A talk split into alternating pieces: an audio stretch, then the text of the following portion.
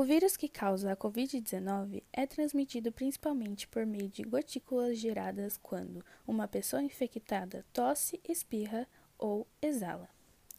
Essas gotículas são muito pesadas para permanecerem no ar e são rapidamente depositadas em pisos ou superfícies. Você pode ser infectado ao inalar o vírus se estiver próximo de alguém que tenha Covid-19, ou ao tocar em uma superfície contaminada e, em seguida, passar as mãos principalmente no rosto.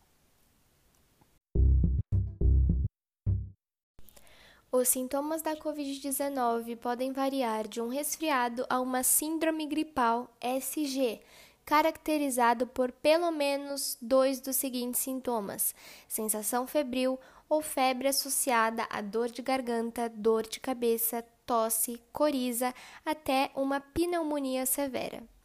Sendo os sintomas mais comuns diarreia, tosse, febre, cansaço, dores de cabeça e garganta, perda de paladar e olfato.